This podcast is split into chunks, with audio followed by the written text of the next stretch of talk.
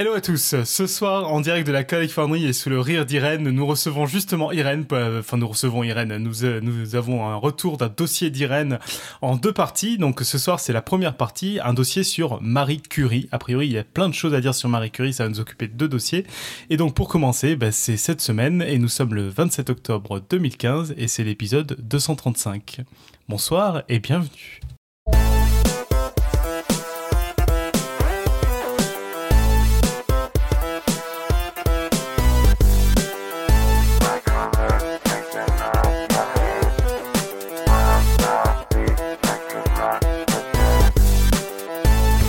Bonsoir et bienvenue. On reprend les grandes émissions avec plein de problèmes ce soir, mais on espère qu'on enregistre. Enfin, on espère, j'ai plutôt de la confiance qu'on enregistre cette fois-ci.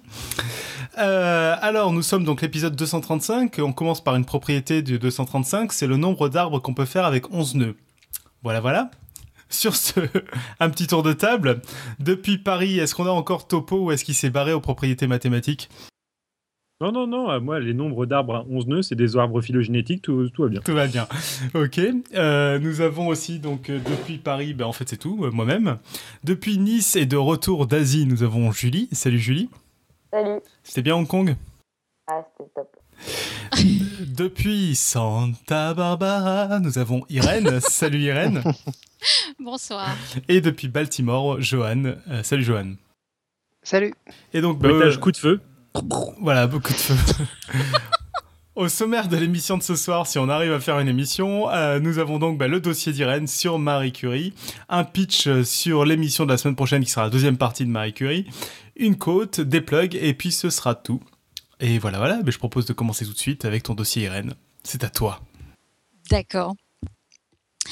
Alors, je voulais en fait euh, euh, commencer simplement pour, pour dire euh, pourquoi, pourquoi parler de, Marie Curie dans, Podcast Science quand il y a tellement d'informations disponibles partout, plein de livres, plein de biographies dans toutes les langues. Euh, elle est connue dans le monde entier. D'ailleurs, je pense que c'est certainement la femme scientifique la plus connue au monde, un peu une sorte d'alter ego d'Einstein, je pense. Et il y a probablement plus le moindre petit scoop à se mettre sous la dent sur Marie Curie, je pense. D'abord, en fait, j'ai voulu parce que parfois nos dossiers, ce sont des biographies de grands scientifiques et donc euh, à ce titre, euh, je pense que Marie Curie, pour le moins, elle y a sa place. Un peu euh, comme au Panthéon des grands hommes d'ailleurs, où elle est entre parenthèses la seule femme. mais aussi parce qu'on pense à Podcast Science, surtout moi d'ailleurs, qu'il faut qu'on soutienne les femmes. Non, c'est pas vrai, tout le monde en fait. qu'il faut soutenir les femmes qui font ou qui veulent se lancer dans la recherche scientifique et parler de Marie Curie. À mon avis, ça ne peut aller que dans ce sens. À ce titre, rappelons, euh, je voudrais rappeler ce sondage paru le 16 septembre 2015 qui nous annonce qu'en Europe, 67% des personnes interrogées pensent que les femmes sont moins aptes que les hommes à devenir scientifiques. Mais bon, j'ai tellement de choses à vous dire ce soir que l'on ne va pas parler de féminisme. Il y a du boulot, mais pas ce soir. Je crois que c'est pas. je, désolé de t'interrompre. C'est pas du. C'est plus la seule femme au Panthéon? Non, je crois que c'est la, c'est toujours la seule en fait au Panthéon, oui. Ah, non, non, si, il y en a, il y a, non, il y a donc il y a la femme d'un, scientifique. Voilà, la femme d'un scientifique, c'est ça. Et je crois que cette année, il y en a deux qui sont rentrées ah euh, de résistance, ah. deux résistantes en mai. Ah, ça c'est super. D'accord. Juste voilà, bon, c'est pas. Non, c'est bien de préciser, ouais. Alors, d'un point de vue strictement personnel, moi, je l'ai, je l'ai toujours admirée et en fait, elle m'a inspirée enfant pour devenir scientifique et, et aussi, je dois dire que je me justifie toujours ici aux États-Unis avec un petit sourire quand je compte en français parce que je sais que même à la fin de sa vie, euh, dont euh, la plus longue euh, s'est passée en France, Marie Curie comptait toujours dans sa langue natale, c'est-à-dire le polonais. Donc, euh, je, me justifie comme ça moi-même. Petite démonstration, il faut que tu comptes en polonais maintenant. Oui, mais ça, ça va être plus dur déjà. Alors, je vais tout simplement euh, et bêtement suivre un ordre chronologique pour passer de, pour parler de sa vie. Euh, inutile de vouloir faire compliqué. Et, mm, et j'espère que même si vous connaissez les grandes lignes de, de, sa vie, vous allez quand même découvrir ce soir qui, qui, euh, qui montrera que c'est une femme non seulement exceptionnelle, mais vraiment incroyablement exceptionnelle, je pense. Euh, je vais quand même tout de suite faire une petite entourse à ce que je viens de dire et je vais vous énoncer tout de suite quelques éléments descriptifs de son parcours quand même. Première à l'agrégation de physique, première femme docteur en sciences en France, deuxième femme du monde à recevoir un doctorat en physique, première lauréate féminine de la, médaille Davy, donc c'est un prix euh, prestigieux en chimie. Euh, premier prix Nobel féminin, première Nobelisée à avoir reçu deux prix Nobel, ils ne sont que quatre au monde, première femme professeure à l'ENS, première femme à avoir enseigné à la Sorbonne, enfin bref, c'est une légende quoi. C'était, une femme avant tout aussi, c'était une épouse très aimante, très amoureuse, une, maman très attentive, c'était une femme timide, têtue, secrète, dépressive, débrouillarde, euh, qui aimait beaucoup cultiver les roses et qui était très sportive. Donc ça, je l'ai déjà dit, je crois. Non, elle était aussi très sportive, ouais. C'était une excellente. Comme sport? Eh ben, elle adorait bon marcher, mais elle faisait beaucoup de natation et de vélo aussi. Mm. Oui. C'était une, euh, une sœur très dévouée, on le verra. C'était, par contre, c'était une très mauvaise cuisinière, euh, mais c'était une excellente couturière. Euh, on me disait beaucoup de bien de ses recettes au radium. Moi, je. Oui, oui, oui, on va en parler aussi. Oui, oui, oui c'est vrai. Euh, évidemment, une femme très très courageuse, on le verra à maintes reprises, qui, sachait, euh, qui savait très bien euh, braver la morale bourgeoise et qui affrontait des, elle a affronté des, campagnes de, dénigrement à faire vraiment honte à la France de nos jours. Mais revenons au début. Alors, elle est née le 7 novembre donc le, le, 7 novembre 1867 en Pologne. Elle s'appelait Maria Saloméa, euh, de prénom de ses grands-mères. Elle a trois sœurs et un frère plus âgé.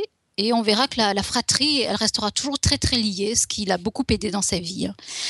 Ses parents faisaient partie de ce qu'on peut décrire euh, comme la petite noblesse des Argentés plus important, c'était des, intellectuels, très très intellectuels. Euh, sa femme, sa, maman, pardon, qui était une femme très indépendante dans l'âme, était directrice d'école. C'était une femme euh, dont le statut de femme mariée lui pesait, même si elle aimait beaucoup son mari. Euh, il y avait une dépendance qui, lui était un peu euh, lourde. son mari, lui, était d'origine russe et il enseignait les maths et la physique, tiens, tiens, à l'unité de, l'université de Varsovie. Alors à l'époque, la, Pologne, c'est euh, un pays qui est vraiment euh, sous... Enfin, ça fait pratiquement partie de la Russie. En fait, c'est un pays qui est vraiment très opprimé par, la Russie, en fait. Et euh, c'est le temps où, il y a une... politiquement, c'est très difficile. la famille, d'ailleurs, est obligée de déménager parce que le père euh, a perdu son emploi euh, et il est obligé d'aller enseigner dans un lycée en fait. Et à cette époque, la mère de Marie est obligée d'aller de s'arrêter de travailler. Et tout ça, ça lui pèse beaucoup à sa mère. La langue officielle hein, euh, à l'époque, c'était le russe en Pologne, mais euh, à la maison, on parlait polonais en fait. Et les parents, encore une fois très très intellectuels, euh, prenaient vraiment soin de leurs enfants. Ils, les, ils enseignaient la poésie beaucoup. Le petit nom de Marie Curie à l'époque, c'était Mania. Et Mania, c'est une petite fille qui apprend vite, parfois très vite parfois même trop vite au gré de, ses parents, qui voudraient parfois l'avoir joué plutôt que d'apprendre à lire et à écrire. Euh, elle a 4 ans à l'époque environ et le, papa entraîne aussi ses enfants à des séances d'exercices de gymnastique tous les soirs. Donc beaucoup de, euh, on s'occupe beaucoup des enfants et il y a beaucoup de rigueur dans la, dans la famille. Le samedi, on étudie des œuvres littéraires interdites par le gouvernement tsariste. Et donc, euh, dans la famille, on apprend très vite à se cacher. Hein. Euh, donc, c'est vrai à l'intérieur de la famille, mais c'est vrai aussi à l'école. Le gouvernement russe, à l'époque, ne tolère pas un mot de polonais, mais dans les écoles, on ruse. On ruse beaucoup et on apprend aux enfants l'histoire de la Pologne, la littérature, euh, le tout dans la langue verniculaire. Donc. Et la dissimulation devient une seconde nature. Et honnêtement, je me demande quel en sera l'impact sur Marie, mais je ne saurais pas dire. Marie perd une de ses sœurs qui décède à 14 ans du typhus. On est à l'époque donc en 1876 et Marie a 9 ans. Et sa mère est aussi atteinte de la tuberculose et malheureusement elle décédera deux ans plus tard. Euh, les enfants auront finalement peu de souvenirs d'elle car elle aura passé beaucoup de temps dans des cures, parfois très loin, en Autriche et à Nice par exemple. Marie Curie, à cette époque, elle est très triste. Euh, elle est première de sa classe, elle est largement en avance sur les autres les élèves, mais déjà la, mort de sa maman, ça la plonge dans une, dans une dépression. Alors son père décide de l'envoyer dans un lycée en internat à, Cracovie. Et euh, l'expérience est, une réussite. Euh, le prof de physique, notamment, y est excellent ainsi d'ailleurs qu'un prof de danse. Et il se trouve que Maria, Mania, adore danser. Euh, c'est une anecdote, mais euh, elle, était à l'époque, euh, c'était quelqu'un qui, aimait beaucoup danser, Marie Curie. On, raconte aussi qu'il y avait une dans le village où elle vivait à l'époque, il y avait une, statue qui avait été élevée par le gouvernement russe. et elle ne ratait jamais une occasion, elle est crachée dessus en fait avec ses copines. Donc un peu rebelle quand même. Hein. Euh, et l'été, elle retrouvait sa famille et à ce moment-là, la vie redevenait plus gaie. Hein. Euh, elle aimait aussi beaucoup monter à cheval, pêcher des écrevisses et jouer. Elle était très joueuse. Alors fin 1883, c'est la fin de ses études. Elle n'a pas tout à fait 16 ans et la faculté est interdite aux femmes, euh, aux filles, aux femmes, tout ce qui est féminin. Mania montre euh, à nouveau malheureusement de graves signes euh, de dépression. Elle pleure beaucoup et elle se renferme sur elle-même, elle perd son appétit. Donc son père euh, va essayer de l'envoyer à la campagne chez un oncle. Et là, c'est encore une fois une grande réussite. L'ambiance y est absolument merveilleuse. Le, son oncle joue du violon. Elle a un, cousin qu'elle aime beaucoup qui étudie la chimie. Et euh, Mania, elle rejoint bien vite en fait une bande de jeunes gens euh, qui ne songent qu'à bien profiter de la vie. Euh, donc ça aussi c'est un aspect encore une fois qu'on connaît très peu de Marie Curie, mais en fait elle, à cette époque-là, elle fréquente les balles, elle fait des équipes en traîneau, elle adore danser l'obérec, la valse et le mazurka et la mazurka. Et il paraît même que les jeunes hommes devaient faire la queue pour danser avec elle, en fait. Donc, c'est une image de Marie qu'on ne connaît pas tellement parce que c'est vrai que sur toutes les photos que l'on a de Marie, elle est tellement sérieuse euh, qu'on a du mal à l'imaginer aussi joyeuse et légère. Donc c'est la fête, c'est une, euh, une année de, de liesse.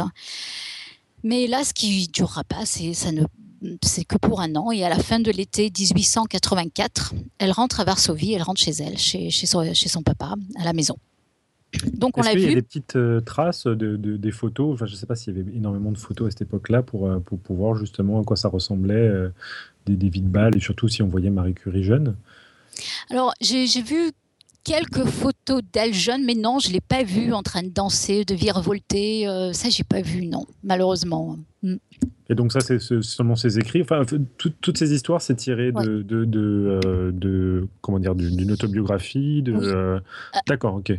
Alors, il y a eu... J'en ai mis une dans la chatroom où elle est, qui est apparemment marquée sur Internet comme étant avant qu'elle arrive à Paris avec à peu près une taille de, je, décris, hein, de 10 cm de diamètre.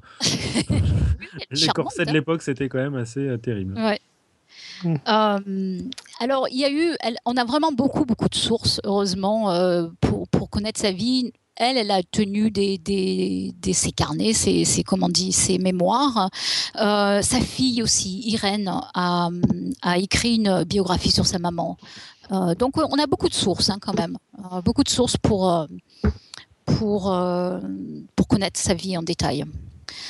Alors donc elle rentre, elle rentre chez elle et donc les filles sont toujours interdites d'université, c'est la loi. son frère en, attendant fait lui des études de médecine. Et les trois sœurs, elles, elles décident qu'elles vont rejoindre une université, université clandestine. Donc on y donne, euh, on y donne des cours clandestins et, euh, en même temps, elles décident aussi de donner des cours particuliers pour euh, aider leur père financièrement. Donc voilà comment la vie s'organise. Elles, elles, donnent des cours, mais en même temps, elles prennent des cours qui sont interdits. Mais en fait, elles sont quand même très ambitieuses et deux d'entre elles en particulier, Maria et sa sœur Bronia. Alors, elles sont elles ont d'autres aspirations et elles élaborent leur plan.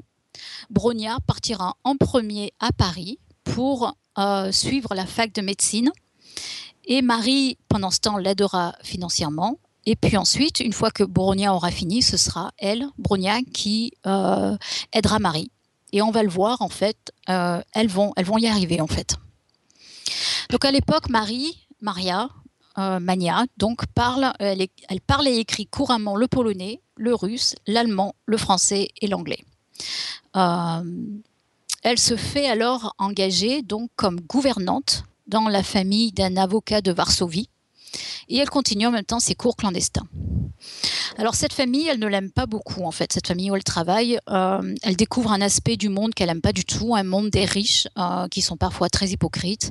Et elle écrira beaucoup sur cette expérience euh, qui lui aura fait connaître l'espèce humaine, dira-t-elle.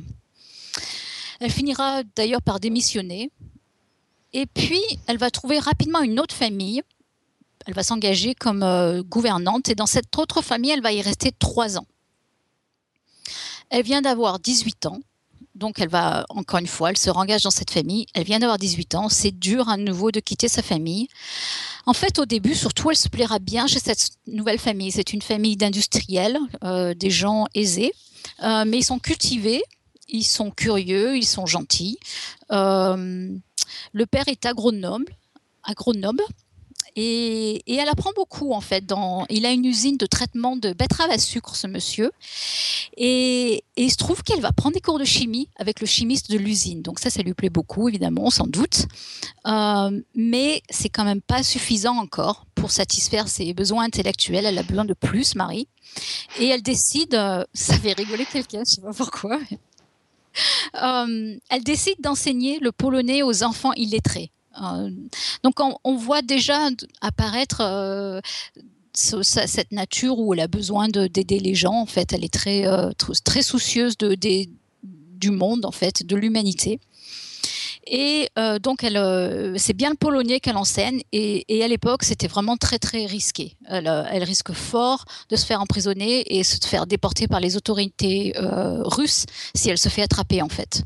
Donc, on voit donc aussi un caractère bien trempé. Alors, elle lit, elle lit énormément. Elle lit de tout. Euh, mais en même temps, elle se comporte très très sagement. Elle, euh, elle, affiche pas un, caractère euh, rebelle et ou belliqueux. Elle, elle parle pas de la condition des femmes. Elle, elle va à l'église le dimanche. Elle se elle se désespère plus qu'autre chose de ne pas pouvoir travailler pour le peuple et avec le peuple, en fait. C'est surtout ça qui, la préoccupe beaucoup et on le verra toute sa vie, ça aurait été un souci pour elle. Hum, mais alors, surtout à cette époque-là, un fait très important, Marie tombe éperdument amoureuse du fils de la famille. Euh, c'est un étudiant en mathématiques et lui aussi tombe amoureux d'elle. Euh, et ils projettent de se marier. Leur amour est donc réciproque. Malheureusement, il y a un veto imposé par les parents du jeune homme parce qu'elle n'est qu'une employée de maison au final et elle est sans argent. Alors ça fait mal, mais euh, parce qu'elle aimait bien finalement ces, gens, elle aimait bien, euh, elle aimait bien le papa, euh, elle aimait bien cette famille. Mais en fait, ce qui fait le, plus de mal à, Marie dans cette histoire, c'est que c'est que le fiston, lui, se soumet au coup parental. Il n'ose pas se rebeller et et ça, ça lui fait beaucoup de mal à Marie. Euh, elle, restera quand même à son poste de gouvernante dans la maison. Et la torture va varier, euh, va varier pardon, selon les promesses que le jeune homme lui fait ou ne lui fait plus. Il est, il est, il est, très inconstant et euh, pour elle, c'est, vraiment très très dur. Et on est quelle année là? Donc là, on est environ dans. elle, a, elle a dans les 20 ans. Hein. D'accord. On est dans, dans les années 1886, quelque chose comme ça. Elle essaie de se soumettre, elle essaie de, se dire que tout ce qu'elle veut, c'est retourner vivre tranquillement avec son père. Enfin, c'est difficile. Hein, finalement, bon, c'est quand même ce qu'elle va faire. Elle va retourner, mais, mais l'expérience l'aura laissé vraiment très amère, euh, voire aigrie en fait. Euh, elle se sent, euh, elle est vraiment, elle est vraiment très déçue. Ce, jeune homme s'appelait Casimir et ça, la déprime. Elle se croit, elle, elle dit hein, dans, dans, son, dans les, elle a beaucoup de lettres. Elle a beaucoup, beaucoup écrit à ses sœurs et notamment Bronia qu'elle se croit nulle en tout. C'est quand même incroyable. Hein. Elle, elle, se croit nulle en tout et et elle, elle, considère que ces deux années chez ces gens qui l'ont rejetée comme belle-fille, elle les considère comme les pires moments de sa vie. Elle qui aura quand même vu auparavant sa, mère et, sa sœur mourir, donc c'est difficile. elle souffre beaucoup. Mais mais en fait, elle va quand même pas se laisser abattre. Au fond, elle n'est pas décidée de se laisser abattre. Euh, on est donc, euh, donc voilà, en fait, Pierre, tu demandais, on est en 89 et elle euh, retourne à Varsovie, et elle reprend ses cours dans, dans, cette université interdite. Elle passe son temps avec un autre cousin qui a étudié la chimie et qui a d'ailleurs étudié avec quelqu'un très connu, un chimiste très connu qui est Mendeleïev. Euh, ce cousin, lui, va ouvrir son labo de recherche en chimie et il accueillera Marie. Euh, Marie pourra aller dans le labo et, euh, étudier la chimie avec lui. Ce sont donc c'est vraiment c'est vraiment ses premières expériences de chimie où elle elle fait un peu de recherche en fait vraiment.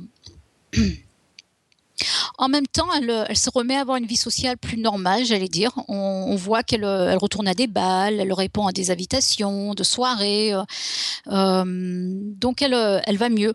Euh, et ces lettres, les lettres de sa, à sa sœur, à Bronia, donc, qui est à Paris et qui, qui finit ses études et qui va bientôt se marier, montrent des oscillations, je dirais, beaucoup d'oscillations entre la joie et la tristesse. En fait, euh, Marie, alors ça, c'est vraiment mon interprétation personnelle. Euh, je, pense qu'elle était, euh, elle était quand même très dépressive. Elle avait, elle était bipolaire, je pense. Hein, Mais ça, encore une fois, c'est moi qui le dis. Hein.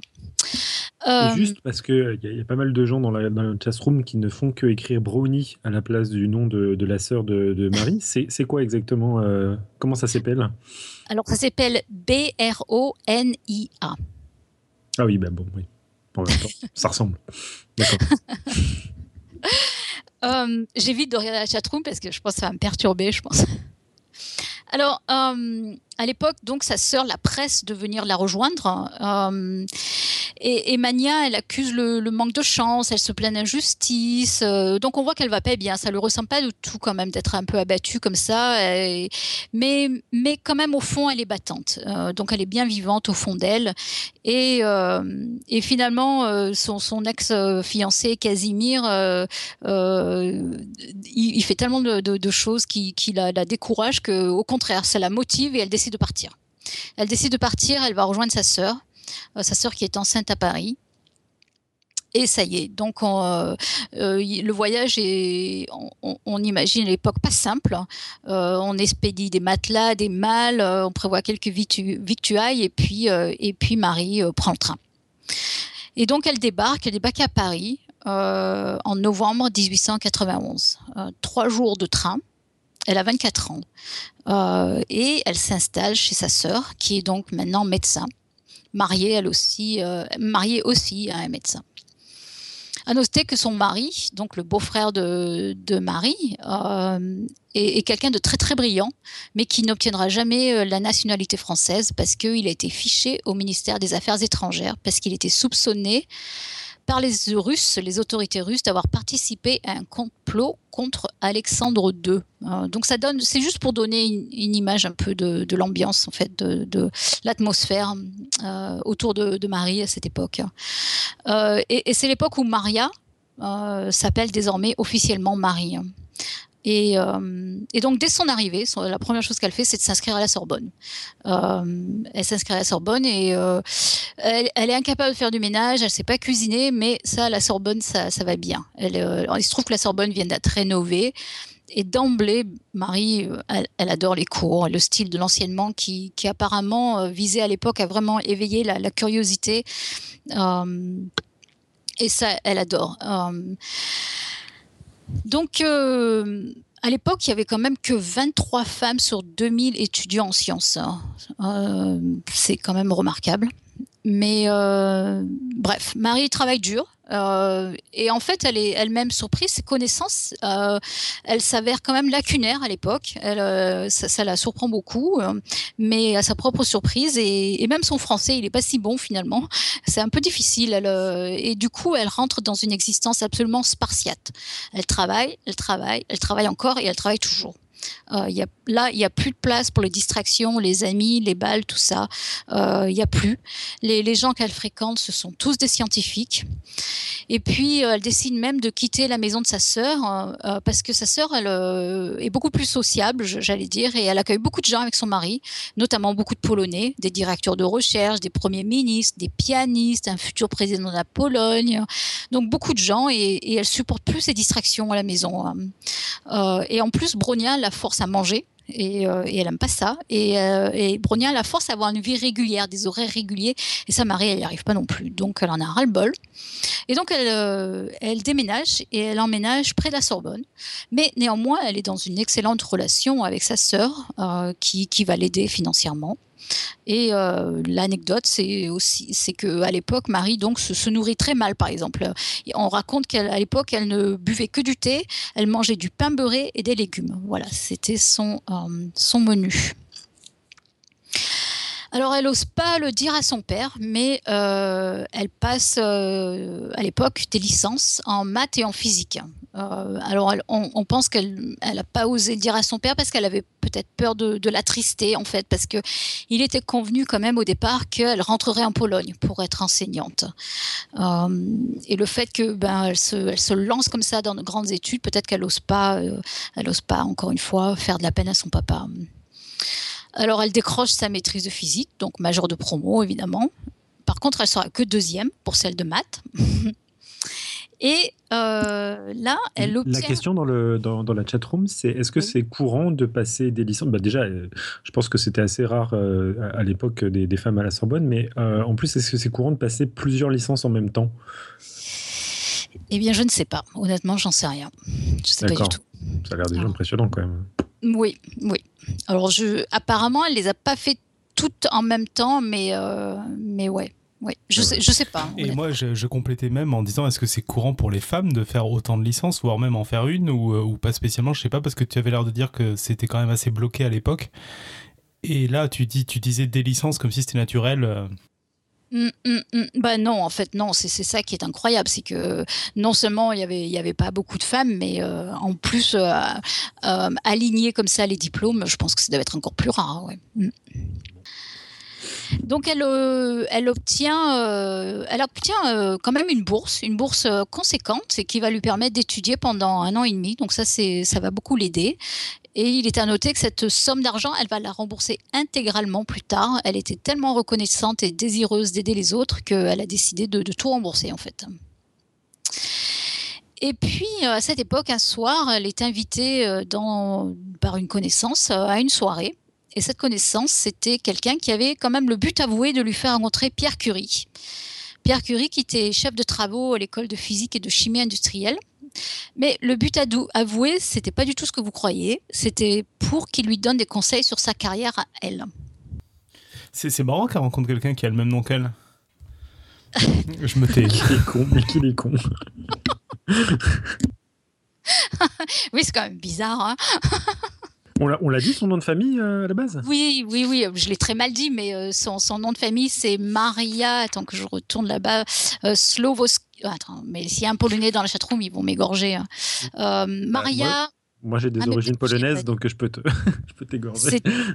Mais ouais, peut-être euh... que je l'ai pas dit finalement. Je suis désolée. Non, mais oui, son nom de famille, euh, c'est Slav... Slovoska ou Slavoska, en fait, quelque chose comme ça. Hein. Si tu me, euh... si tu me, si tu me l'écris quelque part, je peux peut-être. Attends, attends, je vais, peut-être chercher. Oui, je suis sûre que tu vas le trouver. Mais oui, en fait, je suis désolée, je l'ai pas dit. Hein. Et, et c'est vrai que je parle de Marie Curie depuis le début, c'est grotesque. Hein. Oui, c'est bien de, de, le, re, de le ah ouais. remarquer, effectivement. Alors, c'est Skłodowska. Voilà. Merci. Donc Marie, qui n'est pas Curie encore à l'époque, rencontre Pierre. Euh, donc en fait, je, disais donc que le but euh, avoué de cette rencontre organisée, c'était parce que Marie se, posait quand même beaucoup de questions sur ce qu'elle allait faire dans la vie. Et euh, il se trouve que Pierre étant quelqu'un déjà de bien connu à l'époque, euh, la personne en question, qui, était une amie de, de Marie, lui a dit bah, rencontre Pierre, on ne sait jamais, il peut te donner des conseils. Et il se trouve que Pierre Curie, c'était un très bel homme de 35 ans, quelqu'un de très posé, de très calme, de très réfléchi. Euh, une anecdote, il vivait encore chez ses parents à l'époque. Et en fait, d'emblée, Pierre et Marie sympathisent. Euh, ils se voient souvent, ils se fréquentent de plus en plus, mais c'est encore très amical. Mais euh, ils font beaucoup de promenades à la campagne et évidemment, ils parlent beaucoup de physique et de chimie. Mais tout est encore euh, que sur le plan, encore une fois, amical. Et à la fin de sa licence de maths, en 1894, Marie rentre chez elle en Pologne. Euh, elle pense que sa place est là-bas, avec son papa qui vieillit. Et, elle veut vraiment aider son pays. Elle veut, elle veut participer, elle veut faire quelque chose. Hélas, Pierre, lui, est en train de se mourir d'amour en France. et du coup, là, il se fait de plus en plus pressant. Il veut absolument. Ça te fait marrer, attends, mais c'est n'importe quoi. de quoi? Tu dis, ah, il, se, meurt d'amour et tu rigoles. Mais, c'est mais oui, non, c'est vrai. Je suis désolée. Non, non, mais c'est vrai que bon, bon, c'est pas rigolo du tout. Le pauvre Pierre, il est désespéré. Hein. Euh, et, du coup, euh, il se fait vraiment de plus en plus pressant dans ses lettres. Il essaie de trouver toutes sortes de raisons pour, pour la convaincre de revenir. Et, euh, elle, au début, elle est vraiment, elle hésite. Elle, elle, considère qu'elle a un rôle plus noble dans la vie que d'être égoïste. Et elle trouve que Pierre, il pense trop à lui. mais bon, finalement, il trouve les bons mots, les bons arguments, et elle revient elle revient pour la rentrée, ouf. Et là, d'emblée, d'emblée, il faut bien le dire, leur relation évolue et ce n'est plus seulement d'amitié dont il s'agit, bien d'amour. Euh, Pierre, il a dû faire appel à, Bronia, il a dû faire euh, appel euh, à sa, propre mère, en fait, pour qu'elle euh, arrive à convaincre Marie. Marie s'entendait très très bien avec les parents de Pierre. il lui promet même de s'installer en Pologne avec elle. Donc ça veut dire que, à mon avis, il était vraiment très très très amoureux d'elle. et puis, ce qui, qui, vraiment a beaucoup aidé, c'est que le père de Marie a très bien compris et il a envoyé sa, bénédiction à sa fille et Marie a été très soulagée. Et euh, le père de Marie viendra à leur mariage, en fait. Euh, donc tout, est bien qui finit bien ce côté-là. Euh, c'était un mariage sans cérémonie religieuse. Pierre n'était pas un croyant et puis Marie, elle avait perdu sa foi quelque part après le décès de sa mère et de sa sœur.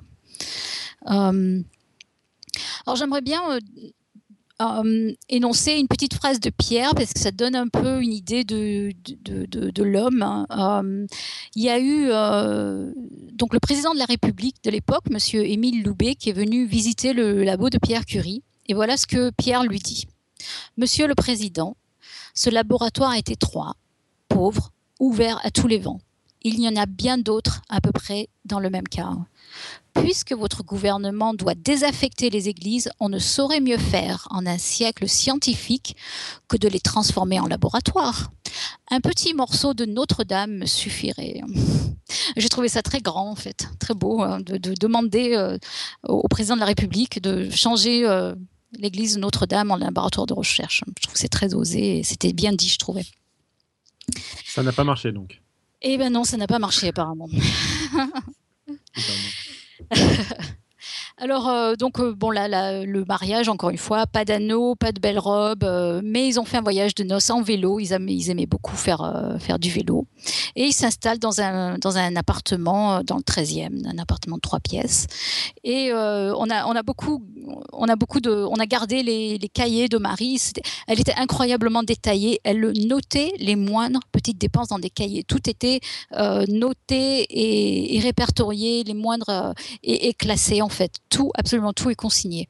Euh, elle va même essayer de faire de la cuisine en se disant qu'au fond c'est de la chimie, mais bon, ça n'a pas trop trop marché quand même. Hein. D'ailleurs, la Madame Curie, maman, euh, Madame Curie mère, quand on dit, était là pour pour les aider côté cuisine, heureusement.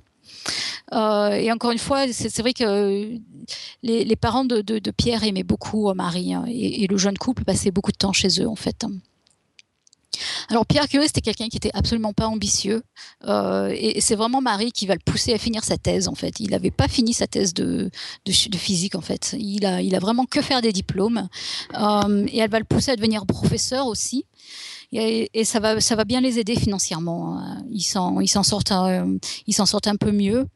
Euh, et à l'époque vraiment c'est touchant de, de voir comment euh, c'était des gens qui sortaient peu mais ils passaient tout leur temps ensemble. ils adorent la nature, ils font régulièrement des virées en vélo. c'est un couple vraiment très soudé. Hein. en 1896, Marie est reçue première à l'agrégation de physique. Et euh, une, autre petite anecdote euh, que j'ai trouvée euh, touchante, elle avait un collègue à l'époque qui, l'a rabroué un petit peu en lui disant que quand même elle pourrait être un peu plus coquette juste pour plaire à Pierre parce qu'à l'époque elle portait toujours des robes en, gros coton gris peu élégantes et c'était pas pour une femme c'était quand même un peu, un peu au-delà des, limites quand même. Et donc, et, elle y sera sensible. Apparemment, elle fera un peu plus attention ensuite. En 1897, euh, elle est enceinte. Elle est enceinte de leur première fille qui s'appellera Irène. Euh, elle a une, grossesse fatigante, mais elle ne s'arrêtera jamais de travailler, ni avant ni après l'accouchement. Elle a quand même besoin d'aide parce qu'elle n'a pas assez de lait pour allaiter, donc ils vont devoir euh, embaucher une nourrice. Et Marie va consigner pendant 15 ans des notes sur ses deux enfants tous les jours en fait. Euh, et, Irène aura trois mois quand Marie va publier son premier livre, donc euh, Propriété magnétique des aciers trempés. Donc on voit qu'elle euh, travaille dur, vraiment dur. Cette année-là, en 1897, sa sœur Bronia et sa famille décident de rentrer en Pologne. Euh, ça, c'est un coup dur pour Marie. Euh, Bronia et, son mari vont fonder des sanatoriums pour, traiter la, tuberculose et ça, c'est difficile.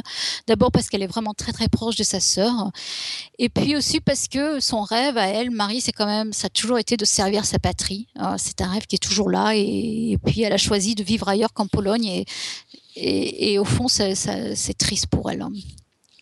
Mais bon, la vie continue. En, 1900, Marie devient chargée de cours euh, à l'ENS de Sèvres et c'est la première femme à y enseigner. Elle est, elle est alors proche de ses élèves qui l'apprécient, on s'en sera douté. Euh, elle peut être froide, mais, mais euh, et sévère, mais, mais n'empêche que ses élèves, ont, là aussi, on a des, des, traces écrites qui, qui montrent que vraiment, elle, était, elle était appréciée elle va commencer une thèse sur des rayons qui sont émis par l'urane, donc des, des, rayons proches des rayons X. Et elle va essayer de, comprendre, de comprendre ces émissions qui, on le sait déjà à l'époque, peuvent révéler la structure d'objets placés sur une plaque photo. Et alors, c'est quoi l'urane? Ah bah alors là, euh, je pense que c'est un, un, composé chimique proche de l'uranium, euh, j'imagine. Mais euh, je ne sais pas. Ah, s'il y a un chimiste, je suis sûre qu'il y a des chimistes dans la chatroom. Hein. Euh, donc, elle a entamé ses, travaux euh, en 1897, donc deux mois après la naissance de, leur première fille. Et Pierre, évidemment, s'intéresse de très près à ses travaux, lui aussi, il y participe, mais d'un point de vue du point de vue du physiciste. Donc je ne vais pas rentrer dans, la description de, de leurs recherches, c'est très... Euh, là, vous les trouvez partout, hein, vraiment. Euh, c'est très facile à trouver. Ce que je voudrais décrire, par contre, c'est... Euh, c'est même, ça, me paraît même difficile de, de, le décrire euh, rapidement, mais c'est l'ampleur de la tâche à laquelle Marie s'est acharnée à l'époque. Parce que si Pierre, lui, s'intéresse à l'aspect physique des radiations, qui est quand même assez euh, un aspect... Euh, comment dire, théorique. Elle, Marie, en bonne chimiste, ce qu'elle veut, c'est vraiment purifier les éléments qui émettent ces radiations. Et là, c'est incroyable. Donc, euh, à l'époque, le labo, c'est un hangar, c'est un vieux garage désaffecté que d'ailleurs certains ont décrit comme une écurie. Et là, elle se met à transférer à la main des kilos et des kilos de minerais, des déchets qui, proviennent d'une mine, mine en Pologne, en fait.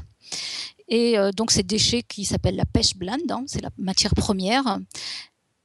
Elle va commencer à laver, purifier, chauffer, brasser, tout ça elle va, transvaser 70 000 kilos de minerais quand même, toute seule, dans des bassines. Elle va brasser à haute température. Elle va traiter tout, ça.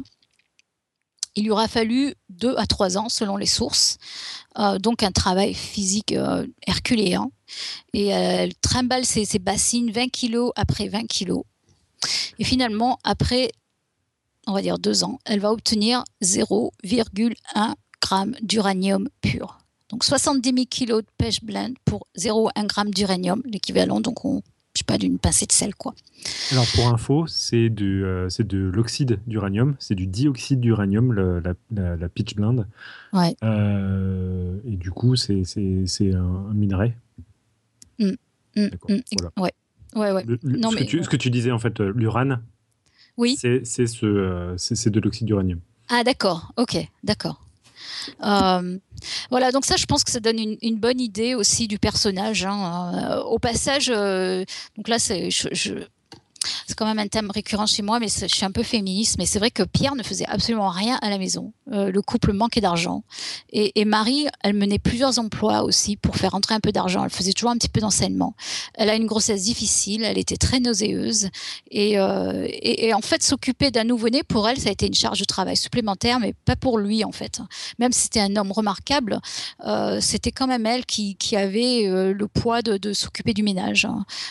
heureusement, quand même, il faut bien le dire, leur beau-père, le, beau-père de, Marie, c'est-à-dire le père de, Pierre Curie, est venu aider Marie après, après le décès de sa propre femme, en fait. Et ça a beaucoup aidé Marie. C'était un homme aussi, on en parle un tout petit peu, remarquable.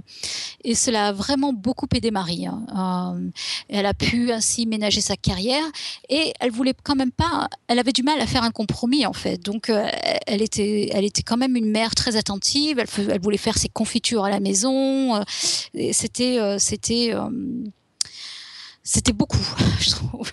Euh, et voilà. Et et quand même, eh ben, à la fin de ces 2-3 ans, ils ont, elle a réussi à purifier ce, ce composé.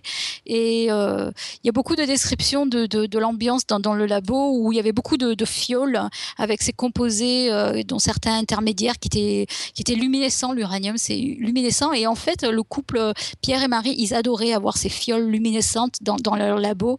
Et euh, ils étaient absolument enchantés de voir cette douce couleur irradiante dans, dans leur labo délabré. Voilà, alors je voulais, on, va en rester là pour, euh, pour aujourd'hui en fait. Euh, je, vous promets que si, euh, cette première partie vous a intéressé, la suite est encore peut-être plus intéressante. Il, va se passer encore beaucoup de choses dans la, dans la vie de, Marie Curie. et, j'espère que, que, vous serez là pour, pour écouter la, continuation. Ah bah écoute, c'est assez passionnant. Vas-y, vas-y Pierre. Non, non, je, je, je, je, sollicitais la chatroom pour poser des questions à, à Irène sur cette première partie. Ouais, bah, je, crois, il y a eu pas mal de remarques dans la chatroom. C'est assez rigolo parce que pour une fois, ça papote beaucoup, mais ça écoute beaucoup aussi. C'est assez amusant de voir. C'est-à-dire que ça commente énormément ce qui se dit, alors que d'habitude, ça discute complètement avec le, la claque. Donc concrètement, la chatroom, tout le monde, on a, on a tous compris que Pierre était plutôt un branleur, concrètement. Alors je tiens à dire que c'est un homonyme. Hein et que je n'ai pas choisi oui, mon prénom. de Pierre Curie. Et pour ton féminisme euh, adoré, sache qu'à l'école polytechnique française, il y a un amphithéâtre Pierre Curie. et il n'y a pas d'amphithéâtre Non, il fallait quand même la faire. C'est ni Marie Curie, ni Pierre et Marie Curie, c'est Pierre Curie. Ah, pétard. Quand je l'ai vu, ça m'a fait halluciner. Ah. donc il y a ça qui a fait pas mal réagir. Euh, bah, sinon, tout le monde hallucine un peu sur, euh, sur Marie Curie, quoi, sur son côté rockstar, euh, son côté étude, sur, enfin, elle est impressionnante là déjà de, ce que tu racontes, quoi. Mm.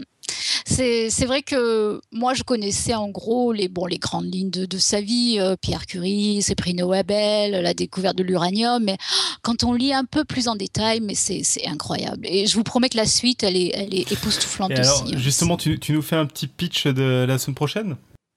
Alors, le, un petit pitch, euh, oui, je ne veux pas trop en dévoiler non plus, mais c'est vrai que ben, on va parler euh, euh, comment, qu'est-ce qui va se passer pendant la guerre, qu'est-ce qu'elle va, qu'est-ce qu'elle va faire pendant la guerre, qui est incroyable.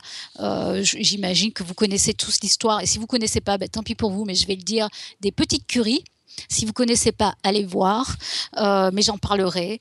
Euh, je vais parler de la mort de Pierre, évidemment, et de, du scandale, de, la honte que peut avoir la France, euh, de, l'attitude de la France lorsqu'elle a eu une, une relation amoureuse avec Paul, Langevin.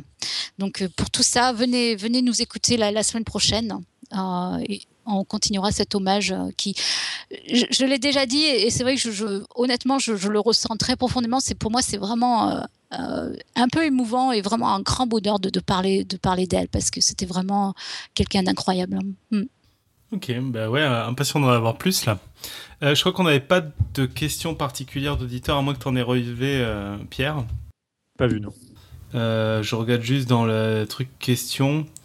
On avait une question qui était quasiment plus une remarque. C'était, euh, j'arrive pas à prononcer son, son, pseudo, mais on avait un auditeur qui disait que euh, il se demandait s'il fallait avoir eu une vie de merde, pas savoir cuisiner et tout pour devenir célèbre, parce que c'est vrai que c'était, euh, enfin, tout le début de sa vie, c'était pas facile, quoi. Mm. Mais bon, c'était mm. plus une, une remarque générale.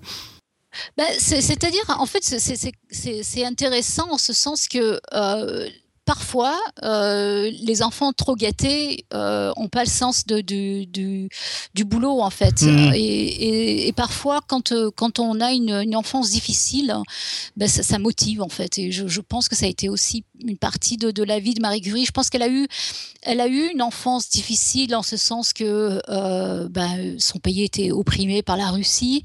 Euh, et je pense que c'était pas facile, mais en même temps, elle a eu un support mais merveilleux de, sa famille. Hein. Et, je crois que ça l'a sauvé en fait. Je vais, je, vais, je vais lire le commentaire de Krakoukas parce que je me suis fait engueuler comme quoi il n'avait pas dit vie de merde. Il a dit Est-ce qu'il faut avoir un dessin tragique, être nul en cuisine ou même les deux pour être dans l'histoire des sciences? Voilà. C'était mieux formulé. Ouais. Euh, j'ose espérer que non, mais et je pense que non d'ailleurs. Non, euh, non, je pense pas non plus. Mais après, après avoir posé la question, il, a, il a repris et enfin, il, posait juste une question. C'était un peu une question rhétorique parce qu'il hallucinait un peu de, de tout ce que tu racontais, quoi. J'en profite juste pour placer le fait que, mais on en parlera probablement la, la semaine prochaine, entre ah, guillemets. Euh, il y a un blog euh, de, qui, a, qui, a, rejoint le Café des Sciences euh, il n'y a pas longtemps qui s'appelle Les Petites Curies du Net. Ah. je, ne, je ne spoil pas, mais sur lequel justement il y a quelques informations sur ce fameux événement dans lequel était impliquée Marie Curie. Ok. Ah oui, ça peut être super intéressant. On passe à la mm, mm. côte. Tu nous as ramené une première côte pour cette première partie? Oui. Alors, je, euh, elle, a, elle, a, écrit des choses fantastiques, hein, Marie Curie. Euh, C'est-à-dire que tu euh, conseilles, tu conseilles les livres là dont tu as parlé ou pas spécialement oui, oui. Oui, absolument, absolument. elle, elle, écrivait très très bien et oui, absolument. Beaucoup de lettres. On a beaucoup de lettres à ses filles et à ses sœurs. Mm. Alors, une côte, donc, je pense qu'à chaque époque, on peut avoir une vie intéressante et utile. Ce qu'il faut, c'est ne pas la gâcher et pouvoir se dire j'ai fait ce que j'ai pu. C'est la seule chose capable de nous apporter un peu de bonheur. Voilà, je m'étais dit que aujourd'hui je vous apporterai la recette du bonheur selon Marie Curie. C'est pas mal. c'est très très bien. voilà. Je crois qu'on n'a pas de quiz, donc euh, on va passer au plug. Euh, au plug, en fait, j'ai un seul plug à faire, mais c'est un nouveau, euh, un nouveau, une nouvelle personne qui papillonne autour du podcast. En fait, quand j'ai fait l'émission avec la tête au carré sur Godel, et il y a eu une personne qui a fait un, un mind map. La, la tronche en biais. La, la tronche en biais, la tête au carré, la tronche en biais, c'est n'importe quoi. Donc, quand j'ai fait l'émission live avec la tronche en biais sur Godel, l'émission où a aussi été Pierre deux semaines, deux semaines avant, il y a quelqu'un qui est venu faire un, c'est un mind map c'est ça Pierre qu'on appelle ça en direct? Donc pour vous donner une idée, pour ceux qui ont jamais entendu parler de mind map, grosso modo c'est une sorte de graphe où il y a des bulles avec des, textes à l'intérieur et puis il y a des traits pour relier les liens logiques. Et ces personnes-là, donc euh, c'est le compte Twitter euh, LiveMap et je crois qu'il y a un, site web euh, aussi. Je suis pas encore extrêmement renseigné. Live Mapping et il y a un site web aussi. Ils font ça en direct et c'est assez amusant parce qu'ils ils arrivent à structurer tout ce que tu dis en direct sans que ce soit parfaitement structuré, etc. Et ça permet de, de lire d'une manière plus rapide ce qui est dit. Et donc voilà, c'est un petit plug pour eux. Ils sont en train d'en faire un là sur Marie Curie qui a bien bien commencé, qui là est plus accessible sur leur page juste actuellement, mais je suis sûr qu'il sera de nouveau accessible quand vous entendrez ça et puis dans, dans les notes de l'émission. Et puis on en parle, on prend un peu de temps pour en parler parce que comme ils font ça en direct en parlant de l'émission, on aimerait bien que live mapping apparaisse dans le live mapping de l'émission. Quoi. Hmm. C'est des auditeurs qui ont demandé. voilà, voilà. Euh, bah, du coup, merveilleux. Du coup, on conclut et on passe à la semaine prochaine. Oui, absolument. Enfin, on conclut, on passe pas à la semaine prochaine. La semaine prochaine, c'est dans une semaine. À la DeLorean. c'est ça. Il n'y a que ça de vrai. Donc, euh, et ben voilà, maintenant vous, vous connaissez euh, le, début de la vie de Marie Curie, sa rencontre avec Pierre qui se languissait d'amour euh, loin d'elle, etc. Et, et voilà, ben en attendant la semaine prochaine d'en savoir plus sur, entre autres, c'est donc ces affaires amoureuses qui se sont mal passées à Paris, c'est ça? Bah, C'est triste, mais on va voir Pierre va décéder. Ouais. Ah ouais, donc, euh, donc la suite et fin de, de l'histoire de Marie Curie la semaine prochaine. En attendant, euh, bah, diffuser la bonne parole sur l'Internet mondial. Donc vous pouvez le faire sur Facebook, SoundCloud, Twitter, euh, sur podcastscience.fm. Envoyez-nous des messages toujours plus originaux. Et donc nous, on se retrouve la semaine prochaine pour parler de Marie Curie toujours. Et d'ici là, que servir la science soit votre joie. servir la science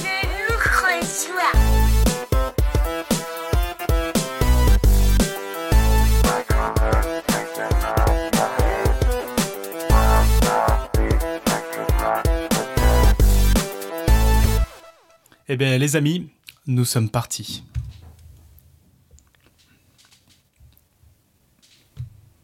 J'adore ce jingle. bon, je recommence du coup. Bande de cons. Serein, c'est zen. Hmm. Putain, mais arrêtez. On n'a jamais fait les débuts aussi scandaleux. Attends, attends, attends, je vais le faire, je vais.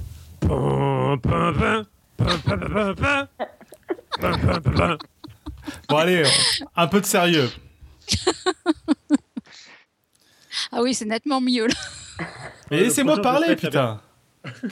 C'est quoi ce scandale? T'as vu, ça a changé, Julie, depuis que t'es partie. Ouais, ouais, je vois, c'est un peu la même. Vous me laissez mettre cette putain d'intro?